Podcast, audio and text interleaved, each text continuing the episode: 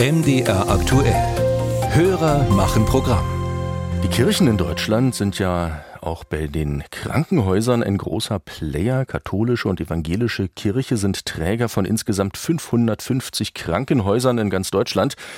Und um diese Einrichtungen dreht sich heute die Frage unseres Hörers Robert Rupf aus Halle. Ich würde gerne wissen, ob die kirchlichen Krankenhäuser in Deutschland von den Kirchen bezuschusst werden oder ob sie sich rein aus staatlichen Quellen finanzieren, also auch von den Krankenkassenbeiträgen.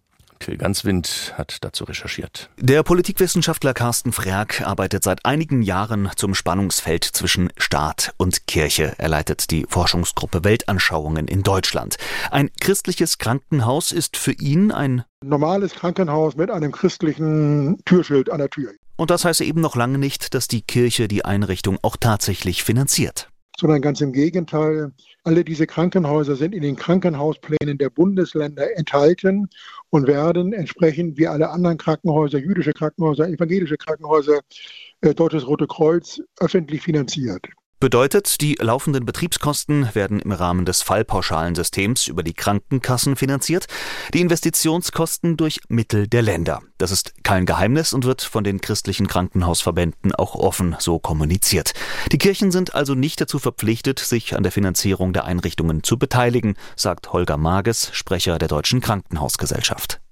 Die kirchlichen Träger noch Eigenmittel hinzuschießen, liegt in deren Entscheidung. Das kann zum Beispiel deswegen nötig werden, weil die Mittel der Länder die Investitionskosten nicht abdecken.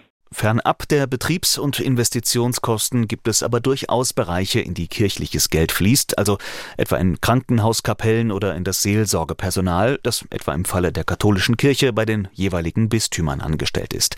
Ansonsten handle es sich bei den kirchlichen Einrichtungen aber eben um ganz gewöhnliche Krankenhäuser, sagt der Politologe Carsten Frerk. Das sei mal anders gewesen, etwa als dort noch Nonnen gearbeitet hätten. Und das war früher für die Kirchen eine gute Winnensituation, weil früher wurde ja nicht nach Fallpauschalen abgerechnet, sondern zum Beispiel nach Personalkosten und so weiter.